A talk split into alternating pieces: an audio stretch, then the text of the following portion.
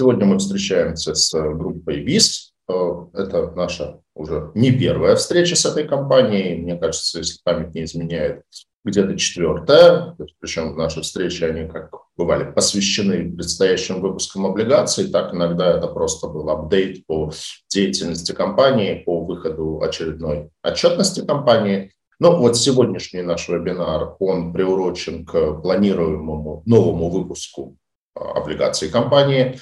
А, компания довольно хорошо инвесторам известна, потому что есть два выпуска облигаций в обращении, сделанные в 2020 и в 2021 году на общую сумму в 4,5 миллиарда рублей.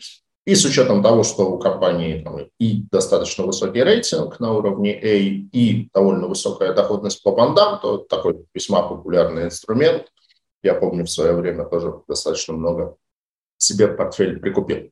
А компания представляет из себя такой как бы многопрофильный инвестиционно-девелоперский холдинг, в основном оперирующий проектами ГЧП, причем проектами очень разнообразными и по географии, и по тематике. Ну, там, наверное, есть некое преобладание дорожного строительства, то есть сейчас компания строит Форду в Московской области, строит мост в Новосибирске, строит мост через Лену в обход Якутска, строит э, какие-то мостовые э, истории в Калининграде.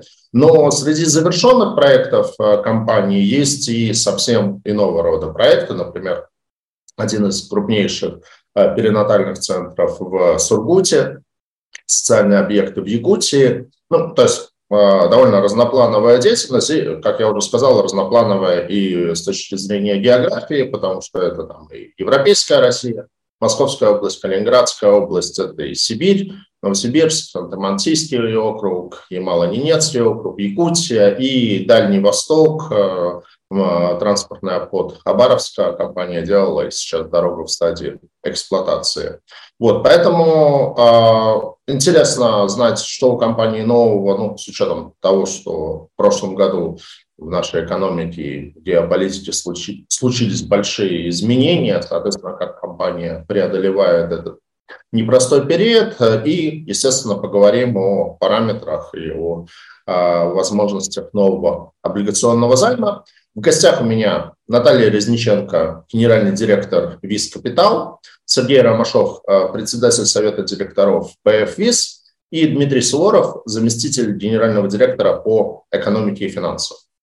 А, по традиции начнем мы с небольшой презентации, а перед презентацией для того, чтобы как-то осознать э, масштаб и размах деятельности компании, посмотрим небольшой рекламный ролик о ее деятельности, Поэтому передаю микрофон моим коллегам из группы ВИС.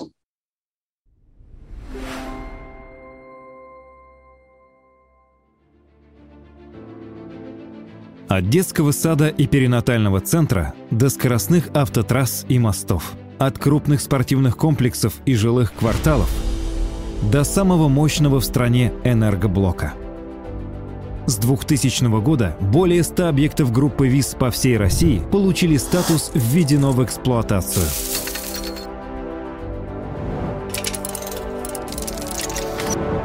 За два десятилетия пройден путь от строительной генподрядной компании до инвестиционного инфраструктурного холдинга федерального масштаба.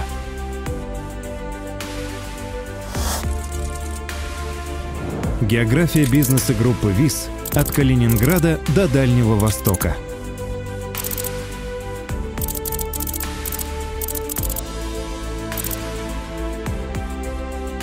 Портфель проектов диверсифицирован по отраслям и регионам. Сегодня основная доля проектов – это транспортная инфраструктура.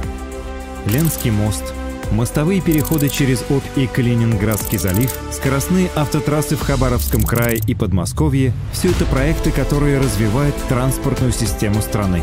Опыт сложных строек и привлечение инвестиций позволяет группе ВИЗ успешно реализовывать социально значимые проекты, высокотехнологичные медицинские центры, многофункциональные спортивные и досуговые комплексы, объекты в рамках национального проекта «Экология». Такая диверсификация потребовала собрать команду отраслевых специалистов. Дивизионы, сформированные по направлениям бизнеса, управляют проектами на каждом этапе их жизненного цикла. Инвестиционный портфель группы сформирован до 2047 года. Прямые инвестиции, привлечение заемного финансирования, выпуск биржевых и проектных облигаций, инфраструктурная ипотека, трехсторонние соглашения между банками, публичным и частным партнерами – все эти инструменты используются для реализации проектов. За время работы в проекты государственно-частного партнерства привлечено более 150 миллиардов рублей внебюджетного финансирования. Более 20% стоимости проектов группы ВИЗ – частные инвестиции, которые меняют к лучшему качество жизни людей. Эффективность инвестиционной деятельности холдинга высоко оценена экспертами рейтинговых агентств – Проекты группы ВИС – это 97 километров дорог и мостов от Калининграда до Дальнего Востока, 1310 мегаватт введенной электрической мощности, более 30 детских садов, школ, культурных и спортивных центров, десятки современных медицинских комплексов и около 400 тысяч квадратных метров жилья. Холдинг вошел в перечень системообразующих компаний России. Синергии опыта, компетенции и собственных ресурсов, а также отлаженная система управления рисками позволяет группе ВИЗ сохранять лидирующие позиции на инфраструктурном рынке страны. Сегодня группа ВИЗ – это многопрофильный инфраструктурный холдинг, один из лидеров рынка государственно-частного партнерства в России. Наши проекты в масштабах страны занимают значимую долю от общего рынка ГЧП и концессий. На слайде по центру это приведено. Группа включена в перечень системообразующих предприятий а, и компаний России. Высокий рейтинг надежности и кредитоспособности подтверждается ведущими рейтинговыми агентства, агентствами Акра и Экспертра. В августе 2022 года рейтинг группы был подтвержден на уровне А, РУ и РУА. Сохранение стабильности бизнеса также подтверждает финансовые показатели. Предварительные итоги прошлого года представлены на этом слайде. Более детально мы расскажем чуть дальше. Все это благодаря высокому уровню защиты вложений, который обеспечивает именно механизм ГЧП. Все соглашения о концессиях и ГЧБ предусматривают максимум возможных рисков, а, покрытие возможных рисков и путей их нивелирования. Сегодня при реализации проектов концессии и ГЧП а, государство дает максимальные гарантии возврата инвестиций. Ни в одном другом типе сделок таких гарантий достичь невозможно. Это создает уникальность э, нашей сферы деятельности, ну и, соответственно, защита наших инвестиций и а, инвестиций наших инвесторов. В 2023 год мы вошли а, с устойчивым и сбалансированным портфелем проектов в сферах транспорта, здравоохранения, образования и культуры. Совокупная стоимость текущих контрактов холдинга составляет 605 миллиардов рублей. Обращаю внимание, что в этом портфеле практически 100%, а именно 97% это проекты, как раз максимально защищенные а, для инвесторов. Проекты концессии ГЧП. Стабильность бизнеса обеспечивается профилем а, нашего портфеля, как я уже сказал, это 97% защищаемых инвестиций. Общий объем портфеля, который сегодня располагает группа на разной стадии реализации, а, от на инвестиционной стадии создания объектов а, и эксплуатационной стадии. Мы, кстати говоря, одна из, а, наверное, немногих групп, которые сегодня в портфеле как инвестор имеет проекты, которые находятся на стадии эксплуатации. Стадия эксплуатации в наших контрактах это уже максимально защищенные инвестиции, со стопроцентной гарантией публичного партнера по возмещению всех понесенных расходов. А группа также на протяжении многих лет является и лидером, и лауреатом а, национальных премий в этой области. На этом слайде мы показываем э, эволюцию группы. А, первое десятилетие группа активно развивалась как строительный многофункциональный холдинг. А, за это время было реализовано почти 80-90 объектов а, инфраструктуры. В основном это инфраструктура тяжелая, промышленность, э, которая требует очень высокой квалификации специалистов. В это время были введены объекты, э, сложные объекты энергетического, энергетической отрасли.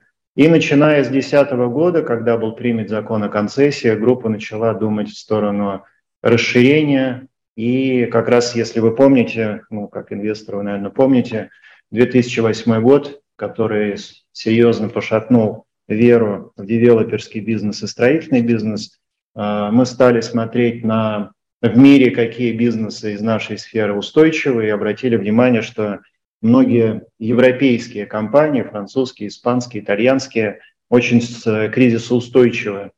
И это были как раз компании концессионные, потому что за счет э, структуры самих контрактов, за счет того, что в своих портфелях они имели достаточно большой эксплуатационный портфель, это помогало им э, достаточно легко проходить кризисные, причем кризисы очень глубокие.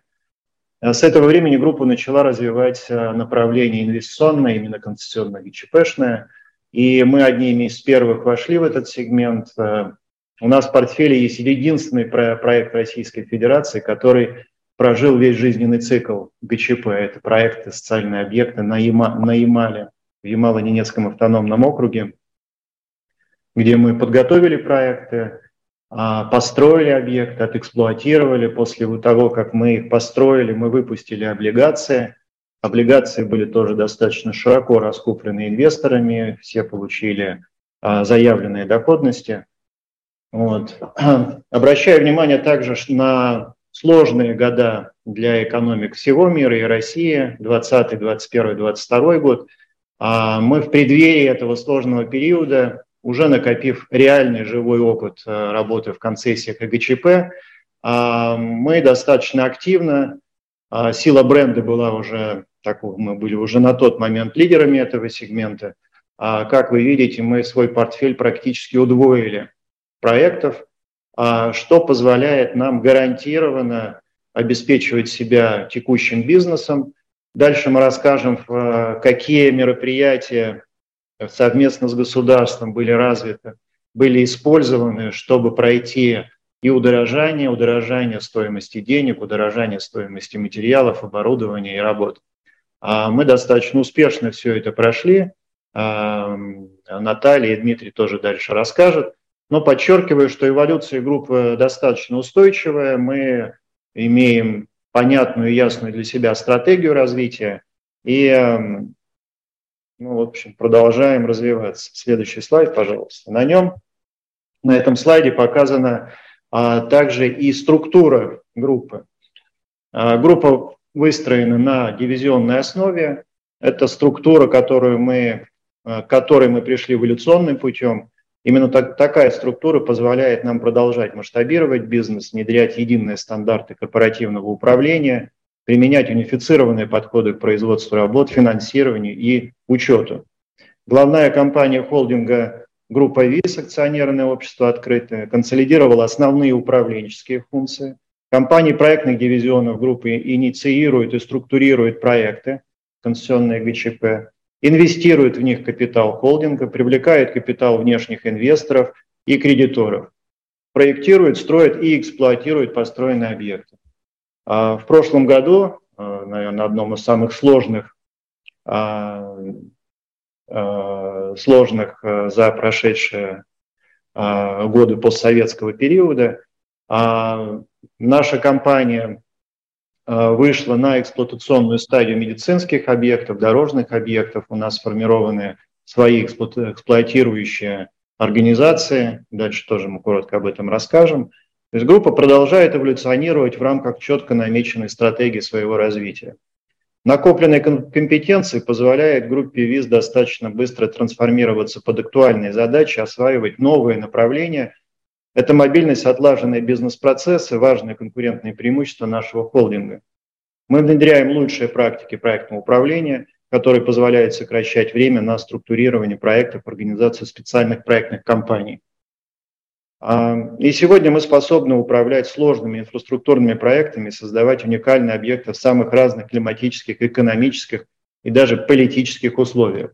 В частности, вот из, из означенных сегодня дивизионов, которые у нас есть, отраслевых, у нас также есть э, новый дивизион в области цифровизации, а, и в нем мы достаточно активно разрабатываем даже такие сферы, как э, запуск э, космических спутников для дальнего зондирования Земли, платформенные решения для экономики Российской Федерации, в частности, вот система управления строитель, всей строительной отраслью.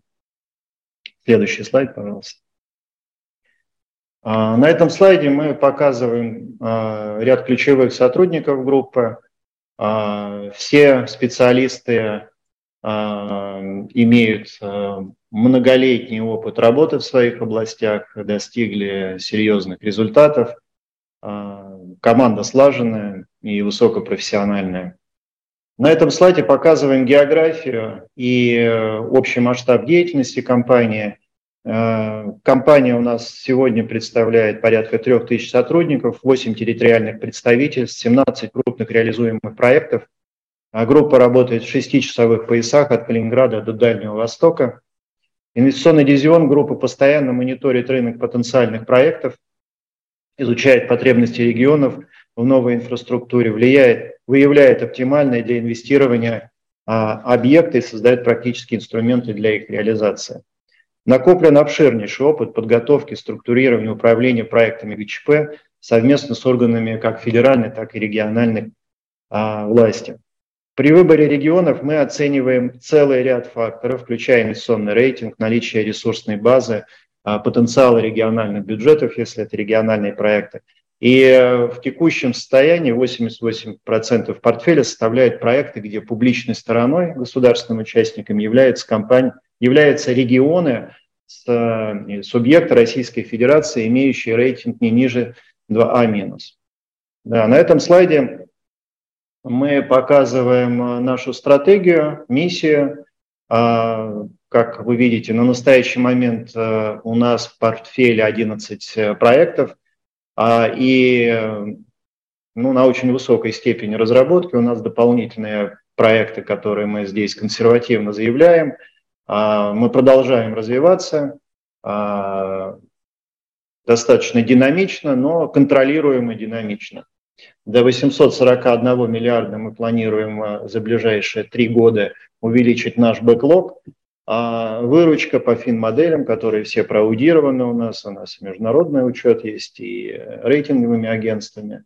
А ожидаемая выручка у нас вырастет тоже существенно, но и беда тоже будет существенный рост. А дальше мы тоже расскажем причины такого перехода с 22 на 23-24 год.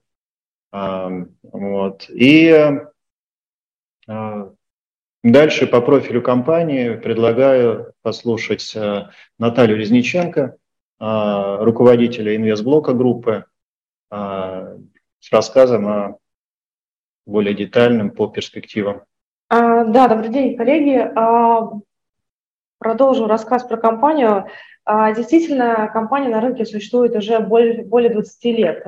И, ну, наверное, последние 10 лет мы сосредоточились именно на инвестиционном бизнесе, а на бизнесе концессии ГЧП.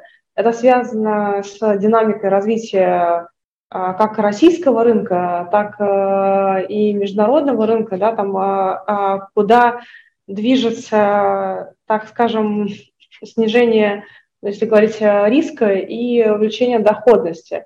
Вот мы нашли такой инструмент, который э, для нас кажется, что для государства это некая ипотека, да, для нас э, это гарантированные платежи с гарантированной а, доходностью э, на рынке. Если посмотреть на сегодняшний день про развитие рынка ГЧП и концессий, то несмотря на такие тяжелые годы, как вот связанные с ковидом и связанные с ростом достаточно агрессивным стоимости строительства, который испытал а, весь российский рынок, плюс, а, понятно, СВО, которое сейчас, мы видим несколько аспектов. Первое, что рынок концессий и внебюджетного финансирования востребован, и если посмотреть государственные программы, последние, да, и заявления и президента, и вице-премьеров, то а, как раз а, на внебюджетку приводится достаточно, уделяется большое количество внимания,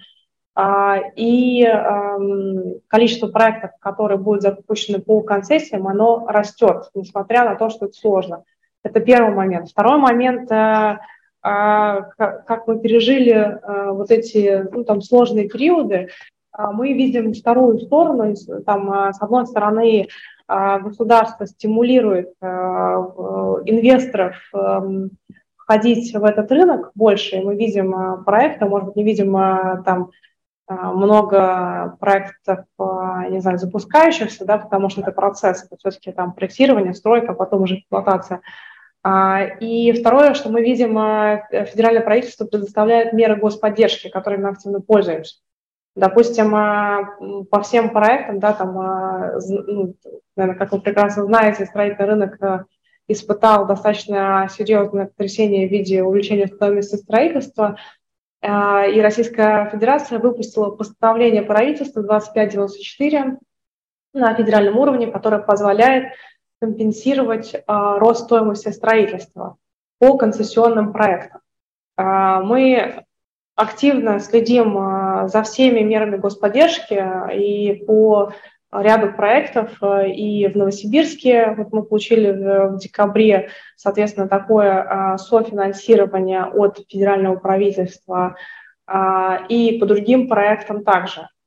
То есть здесь э, мы достаточно мягко вышли ну, для себя, как раз э, видим, как работает механизм ГЧП, да, даже при достаточно таких сложных и, ну, наверное, волнах, которые э, существуют на рынке. Да, это связано, первое, с мерами господдержки, что федерация все-таки э, корректно отвечает и поддерживает рынок. Второе, это связано с гибкими соглашениями, которые мы заключаем, которые позволяют нам пересмотреть стоимость строительства и позволяют нам через доп. соглашения, соответственно, пересмотреть все свои последующие платежи и а, и структуру финансирования.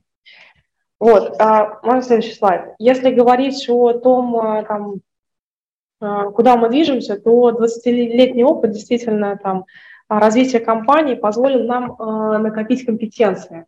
Там первое, естественно, ну как э, такая, наверное, естественно для нас компетенция строительная, да, техническая экспертиза, которая у нас есть, мы ей активно пользуемся, и э, вот э, наверное, за эти полгода особенно достаточно э, много преуспели и внедряем новые технологии по отслеживанию выработок, допустим, на стройплощадках по управлению подрядчиками, по комбинации там, сил и ресурсов, смотрим динамику строительства ежедневно, смотрим, там, смотрим пересматриваем а, даже мотивационные пакеты, и нам позволяет, там, э, позволяет, а, правильно управлять строительством, а, а б, да, при а, выборе проектов а, мы достаточно скрупулезно выбираем, в какой проект а, пойти, а, потому что для нас важно не ошибиться в начале пути с, со стоимостью строительства и с теми параметрами, которые мы закладываем как Э, технические, да, которые будут каркасом уже следующей сделки. Также мы, естественно, у нас появился огромный опыт э, в сфере ГЧП, потому что мы, наверное, единственная компания на рынке, которая прошла весь жизненный цикл, то есть э, и построила, и профинансировала, и проэксплуатировала, и уже передала. И у нас в эксплуатации находится достаточно много объектов по ГЧП. Мы понимаем, что это такое, мы понимаем нюансы, как работает действительно тот механизм платежей, который прописывается на практике, где возникают какие-то серые зоны. Мы постоянно вносим изменения и улучшаем свои договора и свою экспертизу для того, чтобы в новых проектах уже соответственно, учитывать тот опыт, который у нас э, есть на практике. А, у нас э, там, большой опыт э, привлечения финансирования, да, мы работаем со всеми крупнейшими банками, а, у нас э, там есть в портфеле и проекты с Газпромбанком, и с ВТБ, и со Сбербанком. А, достаточно активно в, этом, в этой сфере работаем. И, соответственно, ключевое для нас там, в работе с финансирующими организациями как для нас вот, контракт ГЧП да, или концессии представляет на себя такой гарантированный поток доходности, но которым нужно управлять. Под управлением мы понимаем следующее. Там первое – это на, ну, там, на уровне проектирования строительства, да, потому что э, за счет управления им мы можем э, управлять своей доходностью, увеличивать ее э, за счет э, правильного, так скажем, финансового закрытия мы можем тоже управлять своей доходностью, потому что от изначальных параметров мы приходим к параметрам уже зафиксированным непосредственно по структуре капитала, и здесь мы тоже для себя делаем некие закладки для того, чтобы как раз все события, которые там ковид или увеличение стоимости строительства, а, или там а, смещение графиков мы проходили безболезненно. А если говорить э, там про модель ГЧП да, и концессии, наверное, как вы знаете, да, про проекты делятся на два этапа, так скажем. Первый этап э, – это там, финзакрытие, ну, такое коммерческое закрытие проекта, когда мы заключаем договор, потом привлекаем финансирование, начинаем проектировать, строить, и эксплуатировать. А, э, эксплуатация занимает у нас от, э, как правило, 10 до 30 лет, а, в зависимости от э, типа проектов. Мы здесь тоже достаточно консервативные инвесторы, и в социальные проекты мы идем на более меньший срок. Это связано с как раз с управлением э, риском, да, потому что связано с целевой эксплуатацией, с тем, как э, заменять оборудование в социальных проектах. Есть там нюансы, которые э, мы не хотим дополнительно брать на себя риски. Если говорить про эксплуатацию транспортных проектов, там такой проблематики нет, поэтому мы заходим на там, эксплуатацию на 30 лет, потому что это выгодно, мы под это создали своего оператора, мы понимаем, как зарабатывать деньги, мы понимаем, как с этим обращаться. А, при этом а, норма доходности, которую мы требуем на собственный капитал, а, в среднем там, составляет 15%. А что, если говорить про юридическую составляющую, да, там, про какие гарантии на сегодняшний день дает рынок, то а, мы видим, что ну, есть два закона, это 115 федеральный закон о конституционных соглашениях и 224 закон о государственном частном партнерстве, которые защищают а, интересы инвесторов, а, как кредиторов, так и акционеров. Да, у нас есть э, прямое соглашение, которое заключается трехстороннее, у нас есть э, гарантии государства, которые берут при э, там, вне зависимости от вида расторжения, это вина концессионера, вина публичного партнера или форс-мажор, нам компенсируется 100% наших внесенных затрат плюс наша доходность. Поэтому а здесь мы видим а, и, а, ну, и чувствуем себя защищенными, и это показывает также рынок, который все больше и больше идет в эту сферу. Если говорить про риски, да, то, ну, наверное, вот мы начинаем управление рисками проекта, еще не заходя в проект. Я сейчас расскажу, как мы боремся там с существующими, но как, как происходит там. Первое, на что мы смотрим, мы э, смотрим на рейтинг региона, а, смотрим на то, а, насколько проект э, по размеру а, ну, для нас приемлем, да, мы не заходим в маленькие проекты в одном регионе, потому что мы оцениваем традиционные издержки, мы смотрим, насколько комфортные параметры, в которые мы заходим в проект для того, чтобы иметь возможность потом э, этим проектом управлять. А, и прописываем, естественно, насколько там комфортно для нас. Там, по большей части, как вы видите, мы идем проекты через частную конституционную инициативу. Это означает, что мы сами разрабатываем э, проекты, мы сами структурируем э, да, и предусматриваем, естественно, полный перечень э, инструментов, который позволяет нам гибко в случае различных ситуаций получать компенсацию доп. расходов или иметь возможность там, управлять этими рисками. А, соответственно, приведу примеры. Значит, основной риск, да, который мы, ну, как компании сталкиваются на этапе там, и стройки, и эксплуатации, это инфляция.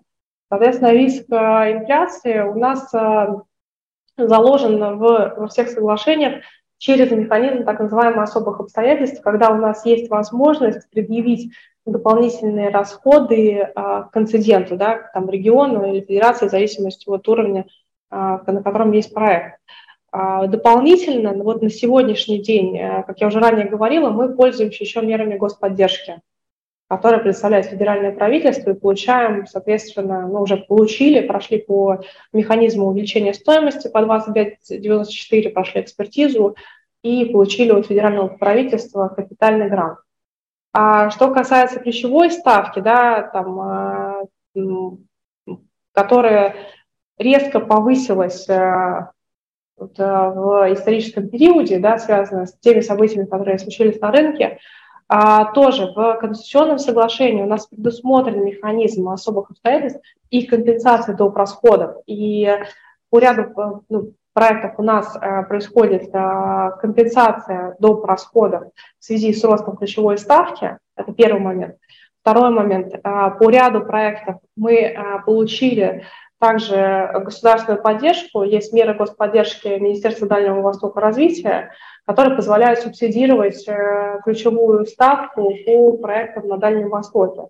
Соответственно, мы подали проекты, получили господдержку и, э, э, соответственно, снизили для себя ключевую ставку, тоже выровнялись э, по проекту.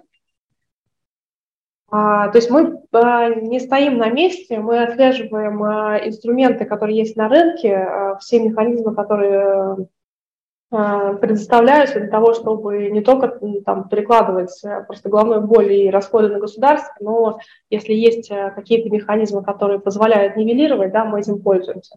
Или, допустим, для того, чтобы снизить доп. расходы, мы договариваемся с банком, у нас есть, соответственно, вырабатываем график, через который, как мы вот компенсируем вот этот рост ключевой ставки, который был в периоде а, тоже договорились, тоже там проблем не видят.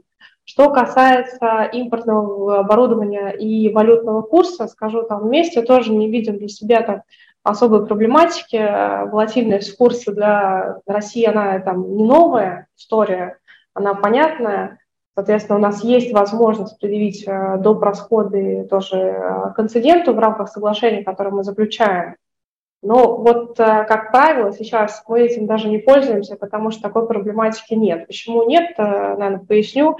А, первое – это, наверное, корректный вход в проект, что нам хватает запаса по платежам для того, чтобы урегулировать эту ситуацию, соответственно, на уровне стройки. Это первый момент. Второй момент связан с тем, что с методом контрактации – да, мы стараемся, соответственно, импортное оборудование, ну, и, у нас есть сложившаяся практика, соответственно, проводить э, конкурсы, уторговывать и э, заключать договора заранее на этапе еще начала строительства для того, чтобы фиксировать э, для себя стоимость этого оборудования.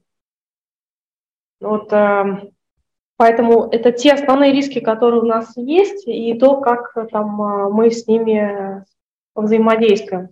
А, дополнительно, естественно, что у нас есть такие инструменты, а, потому что у нас а, мы пользуемся проектным финансированием, да, каждый проект обособлен, а, и по каждому проекту ведется отдельный учет. У нас есть система расширенного банковского сопровождения, то есть э, банк дополнительно проверяет всю целевку средств, куда они уходят, да, для, что они расходуются целенаправленно только на э, сам проект, и что мы остаемся в бюджете этого проекта, да, иначе банк не пропустит нам никакие платежи. А дополнительно из того, что произошло, на самом деле, несмотря на такой тяжелый год, да, и вроде бы и СВО, и у нас действительно, если посмотреть, э, экономика и бюджет страны э, снизился, и испытывает некие сложности, мы видим, а, наоборот, вот в наших проектах дополнительную поддержку. И как ни странно, но за последний год мы а, по некоторым проектам получили дополнительные капитальные гранты, а, которые не были предусмотрены в соглашениях у нас. Почему, с чем это связано? Это связано с тем, что для регионов регионы получили дополнительную поддержку в виде так называемой ИБК, инфраструктурные бюджетные кредиты, а, которыми они достаточно активно пользуются. Да? Мы не идем, как там Сергей Львович сказал, в регионы с плохим кредитным рейтингом, потому, поэтому наши регионы а, привлекают а, такие бюджетные кредиты. А дальше возникает вопрос, что эти ИБК достаточно сложно регионам куда-то пристроить, ну, в плане того, что а, вложить, потому что не все а, компании, которые работают по госзаказу, готовы принять ИБК. У нас такой проблематики нет, потому что у нас все прозрачно, и мы получили капитальный грант в рамках а, ИБК по проекту. Это сопряжено с дополнительными проверками, это сопряжено с казначейским сопровождением, да, поэтому там, нас это не пугает, мы с этим живем, работаем, э, и все хорошо. Поэтому вот, так, вот такая тоже есть. Да? Вопрос просто, наверное, а, на сегодняшний день рынка, который стоит, это соотношение там, внебюджетного финансирования, бюджетного финансирования. И проекты, которые сейчас на сегодняшний день поддерживаются, да, там пошли по направлению, соответственно, привлечения внебюджетного финансирования, когда экономика, ну, это нормально, там, э, начинает сокращаться. Это показывает и мировой опыт, когда там э, в любой кризис э, инфраструктура в рамках государственного частного партнерства растет, да, потому что там, внебюджетка позволяет, соответственно, оставить темпы строительства и развития инфраструктуры такие же да, при сокращение именно там, государственного участия в нем. Ну и, наверное, вот в заключение просто скажу по поводу мер господдержки, да, там немного прошлась, э, которыми мы пользуемся, но из того, что не перечислила, да, что не говорила, а на что мы еще уделяем внимание, допустим, там, а, мы работаем с регионами по налоговым льготам. Допустим, к концу года мы проработали вопрос в Московской области, там, когда заключали тоже дополнительное соглашение по увеличению стоимости, э, и Московская область приняла закон по льготе э, на, по налогу на имущество, да, который для нас тоже сокращает, соответственно, наши затраты в будущем на реализацию проекта. Поэтому э, достаточно много на сегодняшний день э, э, федерация и регионы предлагают различных форм поддержки, которые в совокупности позволяют там, проекты выровнять и сбалансировать э, по, соответственно, ну, снизить риски их реализации. Да, добрый день, э, все участники вебинара. Спасибо, что нашли время, уделили послушать нас. Ну, наверное, прежде чем переходить к основным показателям, хотелось бы обратить внимание еще раз на 2022 год, в котором Э, и мировая экономика, и российская, Россия, и российская экономика, в частности, столкнулись а, с новыми вызовами. Скажем так, в самом начале года, что мы видели, это рост э, ключевой ставки, ослабление рубля, разрыв логистических цепочек, э, как следствие увеличения цен и на строительные материалы, и на потребительские а, Все это породило некую неопределенность на рынке среди участников а, рынка а, и существенно сократило, скажем так, горизонты планирования бизнеса. Группа в какой-то части не стала исключением. Мы в начале года пересмотрели наши планы, которые были, может быть, довольно амбициозные даже для 2022 года, а, мы, не останавливая ни одного проекта, тем не менее, приняли решение немножечко снизить темпы. У нас были, а, был запас ликвидности, а, был, имелись ресурсы. Мы приняли решение для того, чтобы занять, скажем так, выжидательную позицию, реализовывать проекты в более спокойном порядке. И уже в середине года, года когда стабилизировалась экономика, стабилизировалась, стабилизировалась ставка, а, вновь пересмотрели наши а, планы и увеличили темпы, нарастили закупки, но, повторюсь, произошло это уже больше во втором полугодии. А, на самое главное, что группа 22 год прошла довольно-таки устойчиво, сохранила финансовую устойчивость, своевременно и в полном объеме исполнила все свои обязательства, в полном объеме обслуживала заимствование. В частности, в контексте сегодняшней встречи, я думаю, это особенно касается наших двух первых биржевых выпусков. Все купоны были выплачены в срок в полном объеме. Говоря о показателях, мы видим, что это, подчеркну, плановый показатель 2022 года, отчетность сейчас находится еще в процессе формирования. Мы ожидаем небольшое снижение выручки в 2022 году, но, по нашему мнению, это все-таки не драматическое снижение и вполне допустимое в рамках тех событий, которые мы наблюдали в 2022 году. Тем не менее, относительные показатели, по нашему мнению, по нашему пока прогнозам, они должны быть а, выше предыдущего года. А, в целом тренд наблюдается положительный. А, это будет связано как с ростом объемов по текущим проектам, так и выходом на новые площадки. Ну а 2024 год, 2023-2024 год рост обусловлен также, как говорили мои коллеги ранее, удорожанием, которое произошло по постановлению 2594. А, в 2022 году, в самом конце, а, мы а, подписали доп. соглашение по трем проектам, которые увеличили цену контракта. Ну, а, собственно говоря, увеличение цены контракта как следствие, следствием является увеличение и выручки по данным контрактам. Также говоря о финансовых показателях, нельзя обойти стороной наш кредитный портфель, который мы исторически всегда делим на две составляющие. Это проектный долг и корпоративный долг. Это важно понимать, иметь в виду при оценке нашего бизнеса. Он, о его специфике коллеги уже ранее говорили, вскользь только упомяну, что реализация концессионных и ГЧП проектов происходит привлечением, существенным привлечением кредитного заимствования, то есть привлечением средств банка-партнера. А, возврат а, данных средств гарантирован публичной стороной, именно поэтому мы а, работаем с регионами с достаточно высоким кредитным рейтингом. График погашения на тело долга и процентов на эксплуатационной стадии, все это синхронизировано с графиком поступлений а, от публичной стороны, и в данном случае группа выступает всего лишь, а, скажем так, агентом. То есть мы получаем деньги и тут же передаем их в банк. А, для оценки же нашей кредитной способности обслуживать кредиты имеет смысл обращать внимание на наш корпоративный долг. Его структура представлена в правой стороне слайда. Тут произошли некоторые изменения. А, его общая величина, как видите, а, немного превышает 10 миллиардов. Полностью ушла валютная составляющая. Теперь он весь номинирован в, валют, в рублях.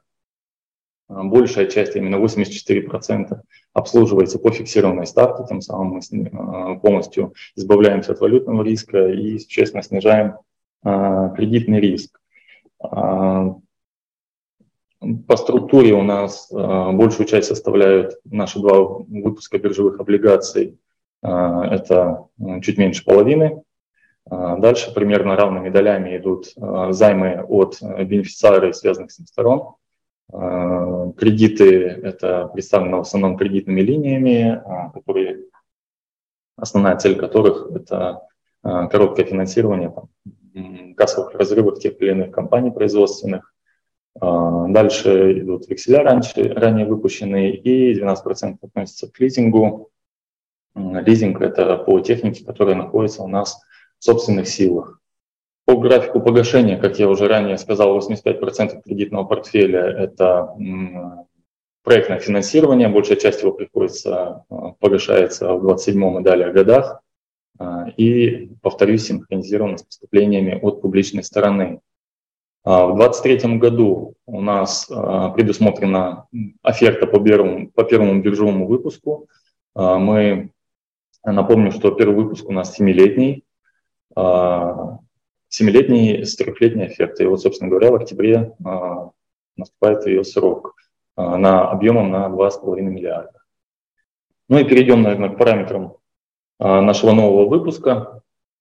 Он практически ничем не отличается от нашего второго выпуска. Это будут трехлетний срок обращения с ежеквартальным купоном. Сумму мы планируем до не выше 3 миллиардов точно, а, возможно, ниже. Там будет все зависеть от а, ставки, которую мы а, увидим в момент сбора заявок. Эмитентом выступает по-прежнему Виз Финанс. Эта компания, напомню, создана была в группе специально для взаимодействия с публичным рынком. Поручителем выступает группа ВИЗ, которая ежегодно подтверждает свой рейтингуется и уже дважды подтверждал свой рейтинг. А, сбор заявок мы планируем на конец марта. А, листинг проведется на Московской бирже во втором уровне, и организаторами нашими выступают а, партнеры, команды, и с которыми мы работали в момент первого и второго выпуска. Это БКС ТИП, Газпромбанк, Банк Дом РФ, Россельхозбанк и наш банк Синара. Ну, наш банк, наш партнер Банк Синара. Выпуск, как и предыдущие выпуски, а, предусматривает расширенный ковенантный а, пакет, который предусмотрен для того, чтобы максимально снизить риски наших потенциальных инвесторов.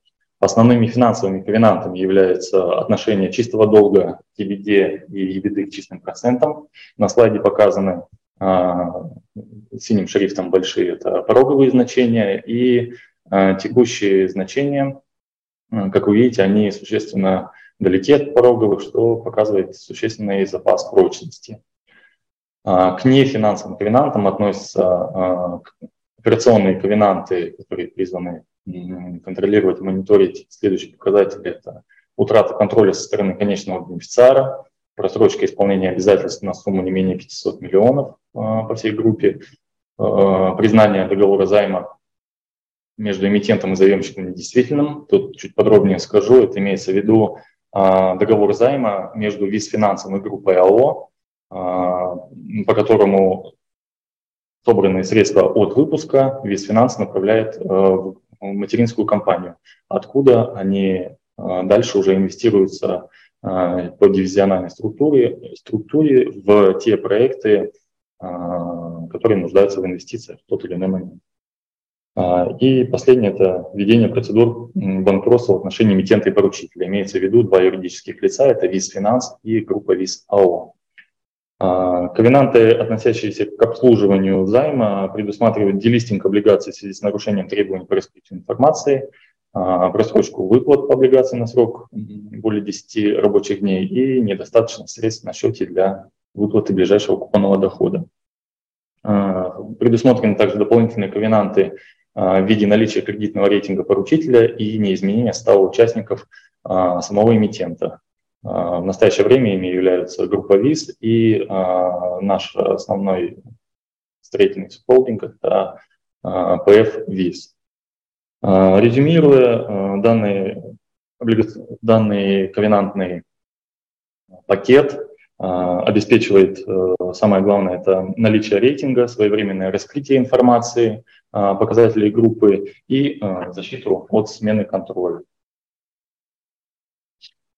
А, ну и в конце, заключение, хотелось бы немножечко напомнить о нашем опыте присутствия на рынке капиталов. Так все началось в 2017 году, когда группа в рамках финансирования одного из проектов ГЧП выпустила облигации на сумму 4 миллиарда. Два выпуска, они были своевременно обслуживались и были погашены. А, успешно. А, в 2020 году группа выпустила первые и пока еще единственные, да, единственные социальные облигации а, в России на общую сумму 5,5 миллиардов. В том же 2020 году группа зарегистрировала программу на 30 миллиардов, и в рамках программы на биржевых облигаций, и в рамках данной программы уже были выпущены в конце 2020 года первый выпуск и в 2021 году второй выпуск на общую сумму 4,5 миллиарда рублей. А, в целом группа обладает, э, в группе присутствуют специалисты, которые обладают э, достаточным опытом и квалификациями для э, структурирования различными сделок финансирования сделок через различные инструменты. Это и проектное финансирование, инфраструктурные облигации. Есть опыт, есть уже примеры. Все умеем, делали, подтверждается результатами. Вот. В целом призываю, наверное, в заключении своего выступления инвестировать в наши э, инструменты долговые. Тем самым мы инвестируем в проекты, э, в уникальные зачастую проекты, которые реализуются на всей территории нашей страны. На этом у меня все. Спасибо, Дмитрий. Ну, на этом мы подготовленную презентацию э, с нашей стороны заканчиваем. Собственно, уважаемые участники вебинара, я так понимаю, мы ждем вопросов от вас. Да, все верно. Спасибо большое за подробную презентацию. Я думаю, если нас э, слушают, смотрят экономические журналисты, то при словах э, э, Дмитрия о том, что наш банк Синара, многие это побежали чекать сделки по МНД, может быть, как-то чего-то упустили, и мы чего-то не знаем. Пишем а, этого головку на волнение. Да. А, как обычно, у меня есть те вопросы, которые я подготовил э, с моими коллегами заранее. Я смотрю, очень много вопросов уже пришло к нам в ленту. Отчасти они как бы друг друга э, покрывают, но поэтому пойду к своим вопросам, буду добавлять те вопросы, которые нам от слушателей прилетают. А, времени у нас не очень много, презентация большая, подробная, достаточно емкая, поэтому, чтобы нам не сильно уйти за пределы полутора часов, а, просьба отвечать максимально сжато. Давайте такой немножко апдейт все-таки по организационной структуре группы и по ее бенефициарам. Ну, с бенефициарами все достаточно понятно, Сиванде как бы э, можно посмотреть, но тем не менее, если можно даже озвучить. А вот именно взаимодействие между юридическими лицами, то есть э, есть как бы компания э, эмитент, Виз Капитал, есть, получается, группа Виз как юрлицо, есть ПФ Виз. Вот как они друг с другом связаны. Вот один из вопросов, который к нам прилетел, тоже был про формирование выручки по группе, как взаимодействуют компании внутри группы. Вот Вернее, про это хотелось бы немножко подробнее. Слайд номер пять. Ну, собственно, здесь э, в такой очень сжатой форме представлена э, и функциональная, и э, юридическая структура группы. Группа компаний ВИС – это действительно как бы штаб-квартира, основной, а, основной центр и всей информации по группе, и взаимодействие между всеми остальными и дивизионами, и юрлицами внутри группы. Функционально это у нас а, слева дивизионы. Дивизионы – это холдинги юридические, в которые собраны все концессионные проекты. Каждый концессионный проект, он формируется в виде юридического лица концессионной компании – основные активы которого это концессионное соглашение с публичным партнером и а, открытые кредитные линии по, по проектному финансированию от ведущих а, пока еще только государственных банков, которые а, обеспечивают а, проекты а, долгим кредитованием. С правой стороны это два дивизиона, которые не являются участниками, прямыми участниками взаимодействия с публичным партнером, а, но, тем не менее, инвестиционный дивизион – это дивизион, который отвечает за качественный подбор партнеров, за подготовку конституционных соглашений и заключение конституционных соглашений с публичным партнером, также отвечает за подготовку и заключение а, кредитных проектных договоров по проектному финансированию с банками. И инвестиционный дивизион также отвечает у нас за сквозную на всем жизненном цикле а, взаимодействие с публичным партнером и с банками. Сергей, э, я думаю, что с точки зрения владельцев, ну, с точки зрения инвесторов, гораздо важнее вот не распределение по дивизионам, а распределение именно по юридическим лицам. То есть, чтобы понимать, там, на какую компанию деньги приходят, там, как взаимодействуют, э, ну, там, э, вот, группа ВИСКа, головная компания с а, отдельными компаниями. То есть, то есть главный риск облигационеров – это то, что там финансовые потоки внутри группы пойдут не не, не там, где они должны идти, там, э, через эмитента и поручителя, а пойдут куда-то там через какие-то другие структуры? Нет, здесь, здесь на самом деле Наталья достаточно детально остановилась на структуре договоров. Э, если говорить про движение денег, здесь все абсолютно просто. Внутри проектов, в рамках вот этих холдинговых дивизионов, которые а, являются владельцами проектных компаний, эти компании, источники финансирования проектов, собственно, это основная доходная часть, из которой, из которой формируется доходная часть, это капитальные гранты и платежи от публичного партнера. Они приходят на компании, которые под вот этими нашими дивизионами. Банковские деньги, которые тоже источник финансирования, идут а, тоже на компании. А дальше распределение. Строительный дивизион выступает в роли у нас за подрядчика, генподрядчика. Соответственно, он является распределителем денег на инвестиционном этапе. Строительный дивизион зарабатывает, имеет, естественно, свою доходность в виде генподрядной э, там, прибыли и маржи. Инвестиционный дивизион э, в данном случае является потребителем средств. Он э, выступает, соответственно, уже да, прибыли, которые получаются на строительном дивизионе, они поднимаются вверх в группу. На уровне группы как получаются деньги? Основные функции вспомогательные, как то финансы, бухгалтерия, IT, безопасность, кадры, они все сосредоточены, документооборот, они все сосредоточены в группе, то есть в АО. И э, строительный дивизион, так же как и концессионные компании, они оплачивают услуги а, по вспомогательным функциям группе компаний, то есть в, в, в УАО ВИЗ. И в целом движение денег внутри, они строго регламентированы, они проверяются, безусловно, вот о чем говорила Наталья, а, всеми контролирующими органами и расширенное банковское сопровождение госбанков, и в отдельных случаях казначейское сопровождение, и, конечно, публичными партнерами, которые делают. Дмитрий добавит. Да, а, я все-таки понимаю, вопрос, эм, который интересует инвесторов, это больше, наверное, а, те деньги, врученные, как они будут распределяться по группе. Наверное, вот на этом акцент делаю. А, чтобы было понимание, то есть Сергей Львович, он уже ушел в такую технику нашу. По сути, а, денежные средства, которые а, привлекаются на эмитента, они будут по договору займа переданы в группу, в материнскую компанию, которая вниз по цепочке через субхолдинг будет инвестировать данные средства как инвестиции частного, частного партнера в конкретные проекты. А в дальнейшем а, на этапе уже возмещения денежные средства также по цепочке будут подниматься в группу, но уже с доходностью. Это первое. Дальше. А, прибыль, которая генерирует, которую генерирует наш строительный блок, она через дивидендный поток также поднимается, аккумулируется на материнской компании.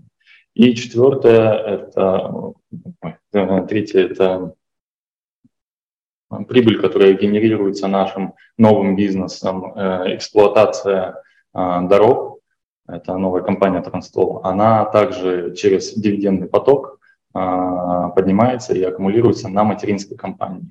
Таким образом обеспечивается достаточность денежных средств материнской компании для обслуживания своевременного всех выпусков облигаций, которые привлекаются через виз финанс, то есть через компанию эмитента. Спасибо. А давайте к следующему вопросу. Э, наверное, один из, опять-таки, вот воспринимаемых со стороны инвестора рисков вашего бизнеса – это риск, э, вы отчасти об этом в презентации говорили, это инфляционный риск, то есть, когда, ну, условно говоря, вы там вписались в контракт э, за определенную стоимость, дальше происходит там э, непрогнозируемый скачок инфляции, и та там доходность, которую вы рассчитывали получить, она оказывается значительно меньше или она оказывается отрицательной. Ну вот э, Владимир Малиновский задал вопрос, Расскажите, менялась ли стоимость ключевых проектов в течение 2022 года? Каким образом такие изменения согласовывались с субъектами РФ? Какая практика, насколько успешно? То есть я думаю, что вот Володя лучше всех сформулировал вот это с точки зрения именно инвесторов, восприятие такого одного из э, основных э, рисков для вашей компании. Вы отчасти об этом в презентации говорили, но если можно еще такой highlight э, сделать по этому вопросу. А, да, действительно, ну, естественно, у нас э, стоимость строительства менялась за этот год, и, наверное, менялась у всех абсолютно, а, связано с э, как раз ростом э, строительных материалов, это то, что произошло, да, сначала металл, потом там другие. А, соответственно, как мы исходили из ситуации? У нас мы заключили за этот год по нашим проектам дополнительное соглашение с регионами, об увеличении стоимости строительства. А, вопрос а, дальше, да, наверное, который интересует, это куда, за счет чего, каких источников а, компенсируется вот этот рост стоимости строительства. Разные варианты у нас по проектам есть. Значит, первый путь, это то, что я говорила в рамках 2594, за счет дополнительного капитального гранта. 2594 – это постановление правительства, правительства да, да, которое, которое компенсационное. Э, которое запустили федеральное правительство. Соответственно, по нему мы получили капитальный грант от федерального правительства, который полностью, 100% компенсирует удорожание.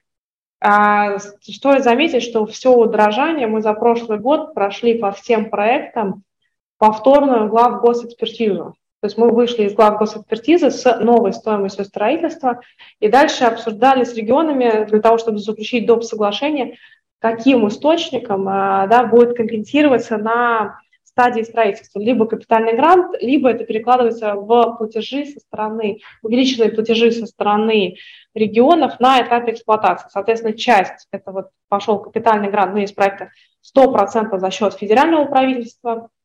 А, есть проекты, где мы поделили а, в некой пропорции часть дополнительный региональный капитальный грант, а, часть увеличения кредитной линии, мы выходили на кредитные комитеты банка, и, соответственно, увеличение платежей со стороны региона в дальнейшем. Компенсация.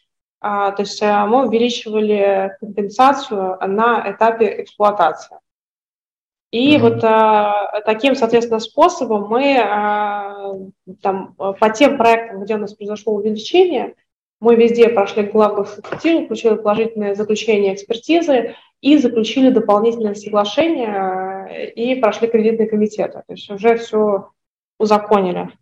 Ситуация, что регион а, может сказать, что нет, нас это все не интересует, все вот у нас подписано, мы никакого доп. соглашения заключать не будем, вы нам обязуетесь построить по той цене, которая законтрактована. Она возможна или все-таки вот законодательство, там юридическая э, сторона всей этой ГЧП истории, она такова, что у вас есть механизмы как бы добиваться э, заключения э, и учета вот таких вот незапланированного удорожания?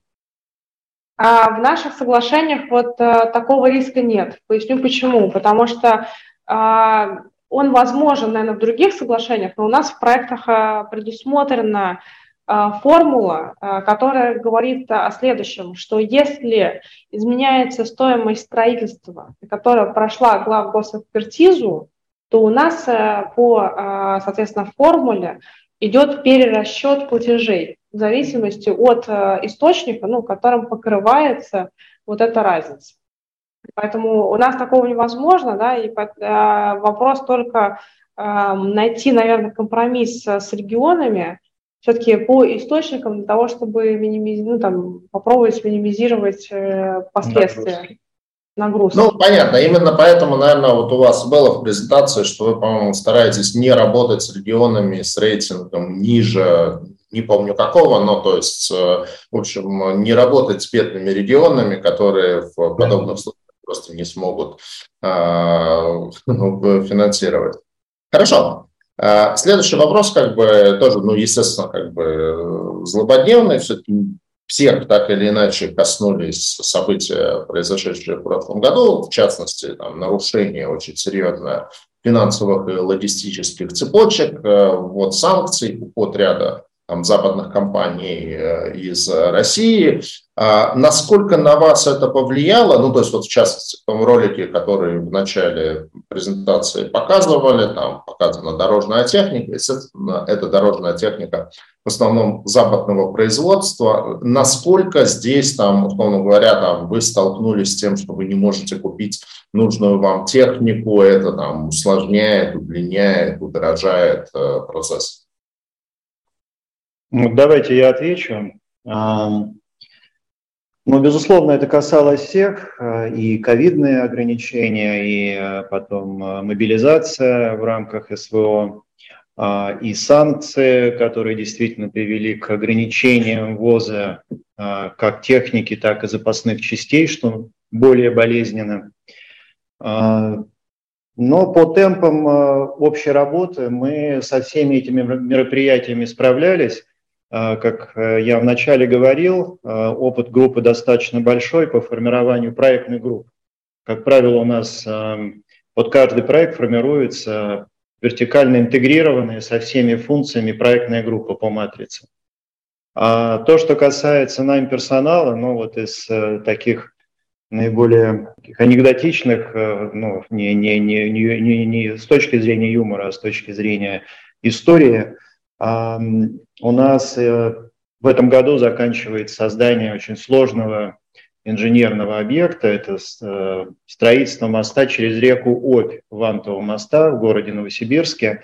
А там на последних этапах у нас все происходит, и там действительно задействованы очень, очень а, высококвалифицированные карды по управлению сложной техникой. Когда началась э, операция, у нас буквально 60% э, механиков по сложной технике были мобилизованы. Специалисты это достаточно редкие, вот. но поскольку у нас и география большая, и мы достаточно хорошо понимаем кадровые по профессиям про потенциалы, мы эту историю буквально в течение месяца смогли, э, смогли решить такая из, из, из острых проблем. Говоря о технике, а, действительно у нас а, на самом деле свой парк техники достаточно новый, поэтому мы а, так остро этого не ощущали.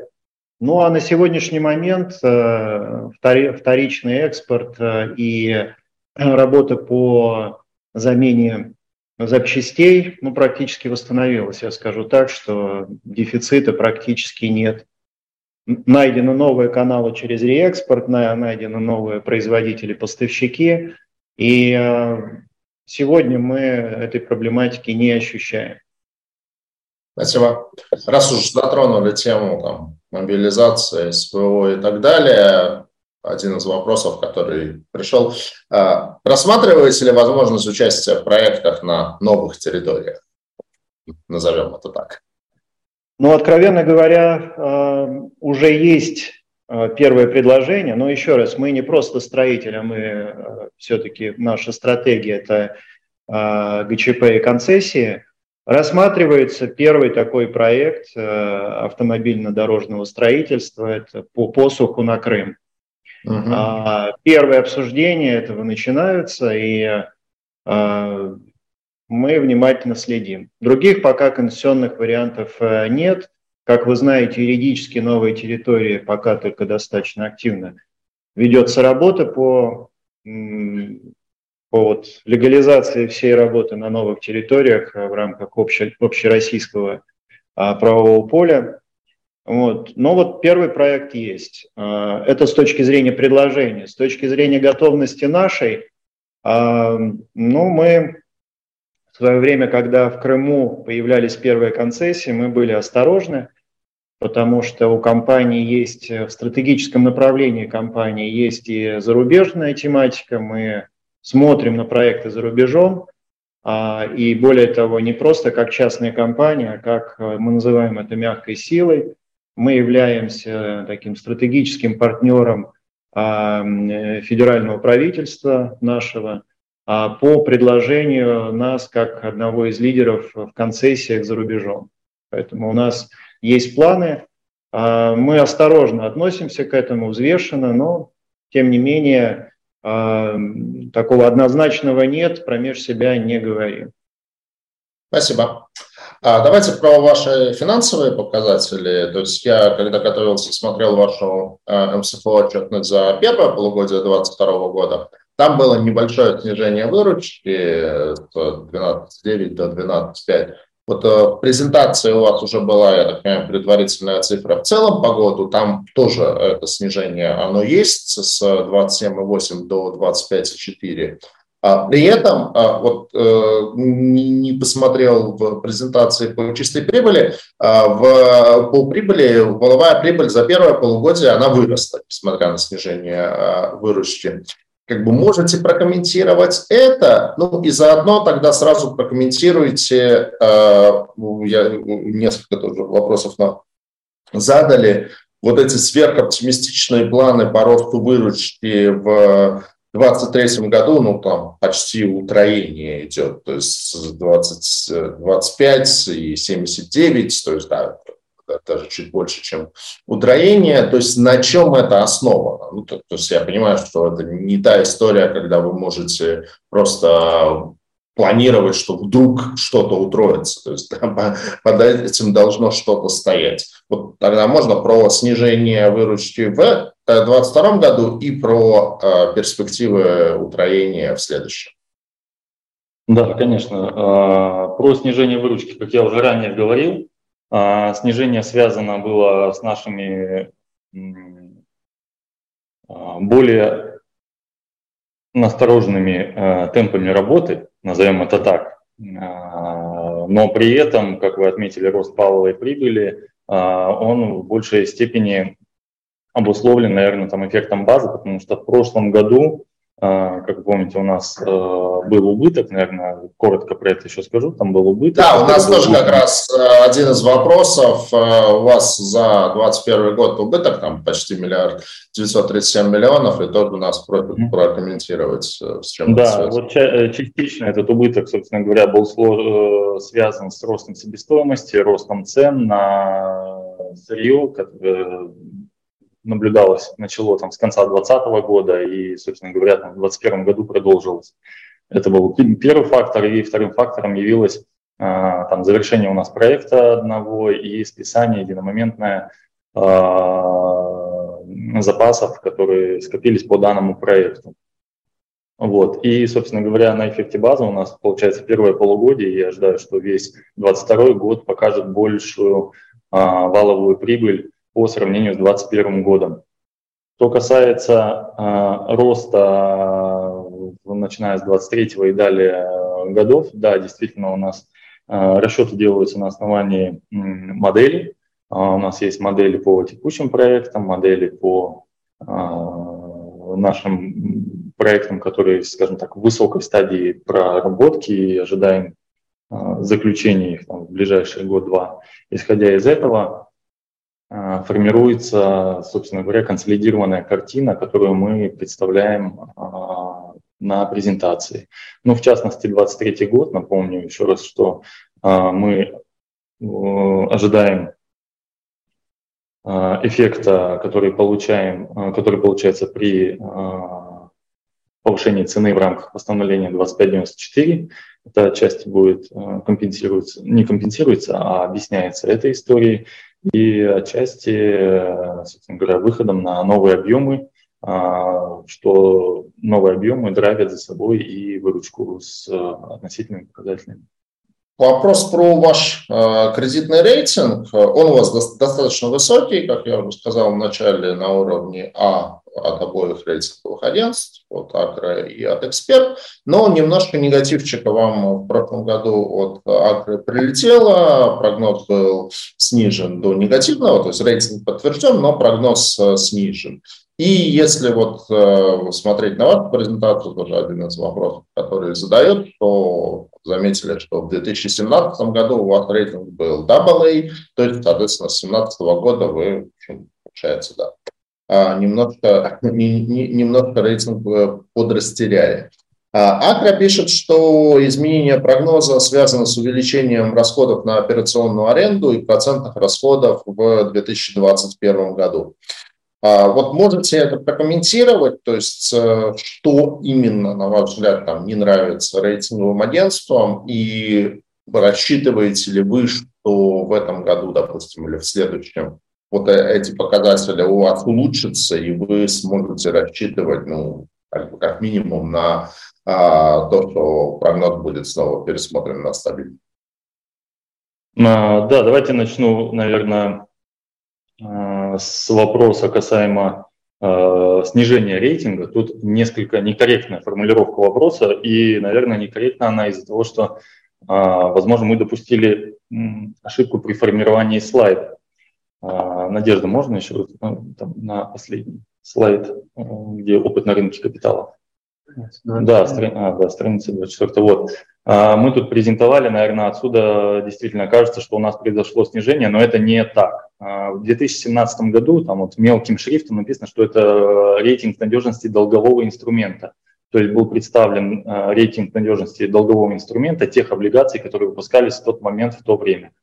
А, дальше, в 2020 году мы также а, показан рейтинг надежности выпуска социальных облигаций. Проектные облигации. Да, а почему-то в 2020 ну, мы поставили тут рейтинг группы, ну и он на самом деле соответствовал рейтингу у нас с таким же рейтингом были выпущены и наши первые два выпуска. То есть говорить о том, что наш рейтинг снизился, это не совсем корректно. На тот момент рейтинг группы как таковой не, э, группа не рейтинговалась. Она начала рейтинговаться в 2020 году, и с того года рейтинги каждый год подтверждались. Теперь перейдем э, к снижению прогноза, который действительно нам, э, как вы метко сказали, добавил негативчик, и мы вынуждены были пояснять эту историю. Ну, собственно говоря, в релизе все написано. Все, кто кому это интересно, релиз читали, и Акра действительно ссылается на рост процентных расходов и рост, самое главное, операционных расходов по аренде. И вот тут мы э, вошли, скажем так, некоторые несогласия с методологической оценкой. А, по мнению, то есть что у нас произошло? Действительно, у нас вырос э, рост операционных расходов по аренде техники. Как это произошло? Мы купили, у нас был субподрядчик, который раньше сидел у нас, если смотреть структуру затрат, он был нашей субподрядной э, расходами по субподряду. Когда мы его купили, соответственно, его э, затратная часть стала нашей затратной частью. В этой затратной части, э, так как это были собственные силы, там присутствовала операционная аренда техники. Там был как свой парк техники, так и арендованный. Так вот, э, Операционная аренда наша – это, как правило, а, короткие контракты, они заключаются, то есть мы арендуем технику на те объемы, которые выполняем собственными силами, а, в конкретном месте, конкретный объем работы, как правило, это короткие, менее года контракты. А, по методологии а, агентства данные расходы необходимо а, к ним применять некий мультипликатор, превращать их в некий аналог финансовой аренды и уже эту, это значение использовать при расчете коэффициента. Мы с этим не, не совсем согласны, потому что данные расходы это осознанное решение. Мы, когда принимаем а, решение отдавать работы на субподряд или делать собственными силами, исходим из а, показателей, ну, из экономической целесообразности. Если мы считаем, что дешевле это выполнить собственными силами, нам дешевле нанять технику, нежели нанимать субподрядчика, то мы именно это и делаем. Таким образом, эти расходы по операционной аренде техники, они являются, по сути, аналогом субподряда. И мы не считаем, что их надо к ним применять какие-то мультипликаторы э, и множить. То есть старые операционные расходы, которые, например, это офис, они у нас как остаются, так и продолжаются. К ним действительно можно применить мультипликатор. Это делалось и ранее, это делается и сейчас. Но вот по аренде техники мы, скажем так, не совсем согласны с данной методологией.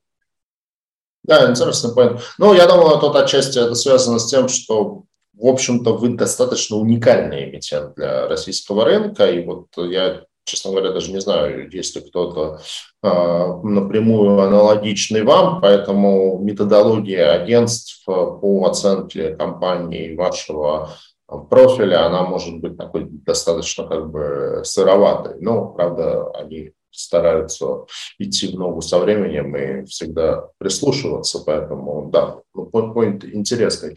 А Коротенький вопрос. Вот в предыдущих э, вебинарах озвучивалась тема планов по IPO, э, озвучивался предварительно 2025 год. Эти планы, они как-то живы, ну, там, с учетом того, что в прошлом году на российском рынке ни одного IPO сделано не было, в этом году пока что тоже не факт, что будет. Возможно, в следующем году ну, что-то возобновится. Тема есть на повестке дня или как бы пока, пока не комментируете и пока не рассматриваете? Тема есть, э, безусловно. Ну, мы понимаем, какие, э, какие параметры бизнеса и в какой момент правильно было бы выходить. Поэтому мы в настройках нашей работы внутри и в стратегии, мы, безусловно, это держим в голове. Вот. И, как я уже говорил, мы также достаточно активно а, и присутствуем, и изучаем а, потенциалы зарубежные. А, мы с самого начала смотрели на дальневосточный рынок, Гонконг и Дубай тоже, чтобы симметрично можно было сделать Россия плюс.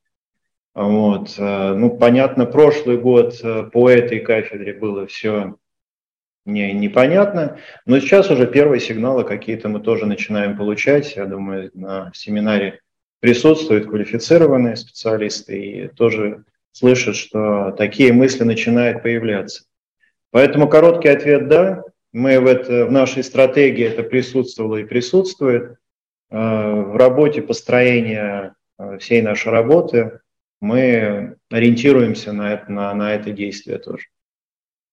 Спасибо. Ну, а, подготовительная работа, она всегда идет э, в части структурирования внутренних подразделений и так далее. То есть мы так, э, постепенно совершенствуемся и идем э, э, плавной подготовкой к этому делу. Ну, основные комитеты э, и кадровые, и финансовые, и компенсационные, они все у нас уже живые, реально работающие. Это, это часть нашей корпоративной работы. Дивиденды компания платит? Дивиденды мы небольшие, да, но мы практически не платим. Мы приняли решение.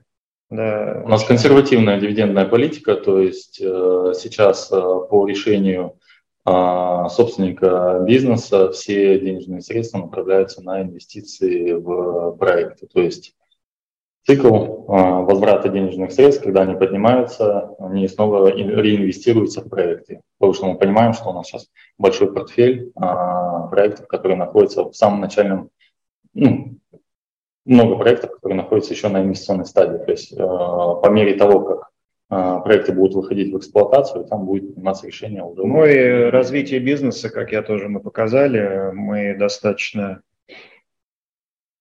активно занимаемся развитием бизнеса, а это ну, собственные средства, по сути, реинвестируется.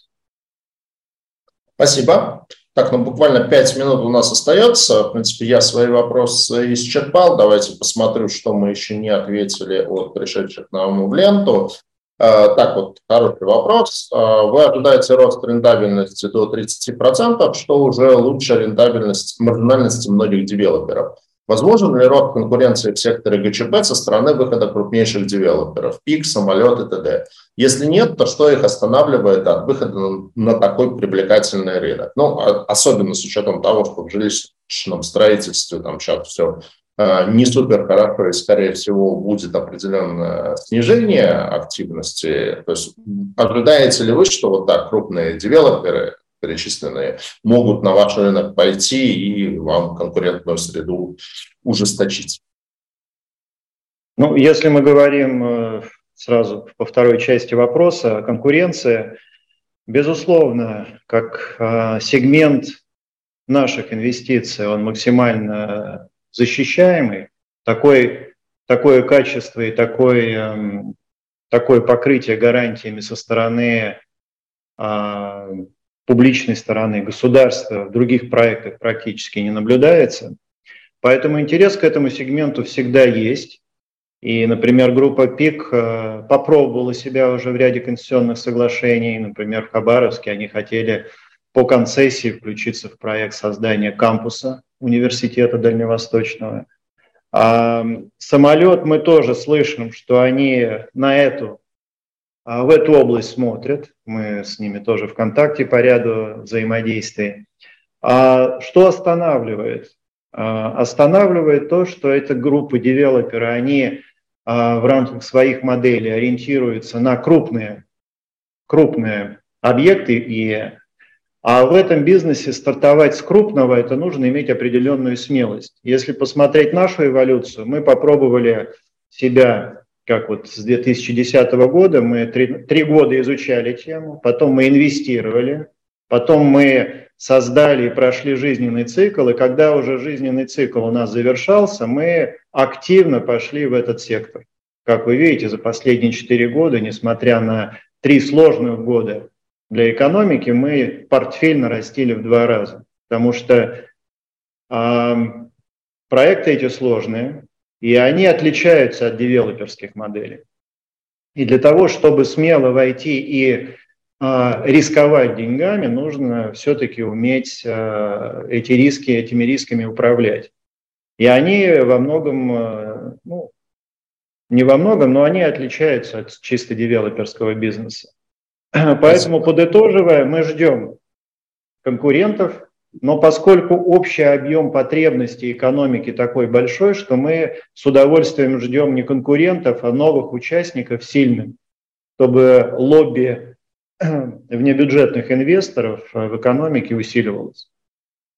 Спасибо. Ну, я думаю, тут еще надо учесть, что у вас все-таки примерно 80% проектов – это дорожное строительство, и это явно не та сфера, где там пик и самолет э, Тоже, да. Выходить. То есть, скорее с ними вы можете пересекаться, может быть, да, в каких-то вот там строительстве медицинских объектов, социальных объектов. Так, ну, новая э, тема концессии доходных домов. Тоже тема интересная. Да. Так, э, в принципе, наверное, сейчас пробегусь. Ну, давайте, наверное, последний вопрос, э, вот тоже от Александра Шуракова. Риски штрафных санкций в случае затягивания сдачи объектов или в случае уважительных причин возможен сдвиг сдачи без э, да, возможен сдача без штрафа. Угу. А, да, э, у нас э, предусмотрены в соглашении штрафные санкции за несвоевременный ввод.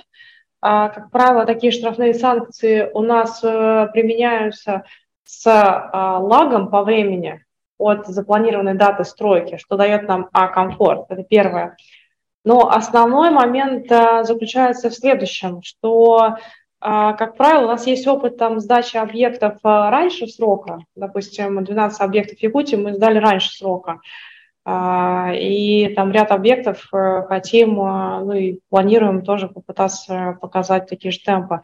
А второй момент, что важно, как правило, затягивашка срока связана не с самой стройкой проектирования, не с, там, с проблемами, которые связаны с нашей стороной, а с земельным вопросом, который стандартен для России и как бы понятен, а, предоставлением, соответственно, своевременно от а, регионов а, земельных участков.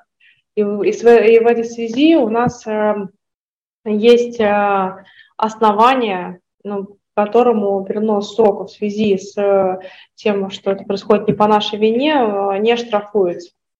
Поэтому там, мы не видим для себя риска задержки строительства по нашей вине.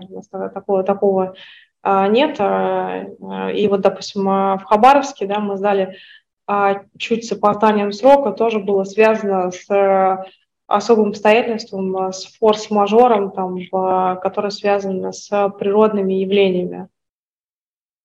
Но у нас в соглашениях есть очень разработанный и детализированный раздел особых обстоятельств. Их может быть и 50, и даже до 100. Там разбираются все возможные случаи, как со стороны частной, так и публичной.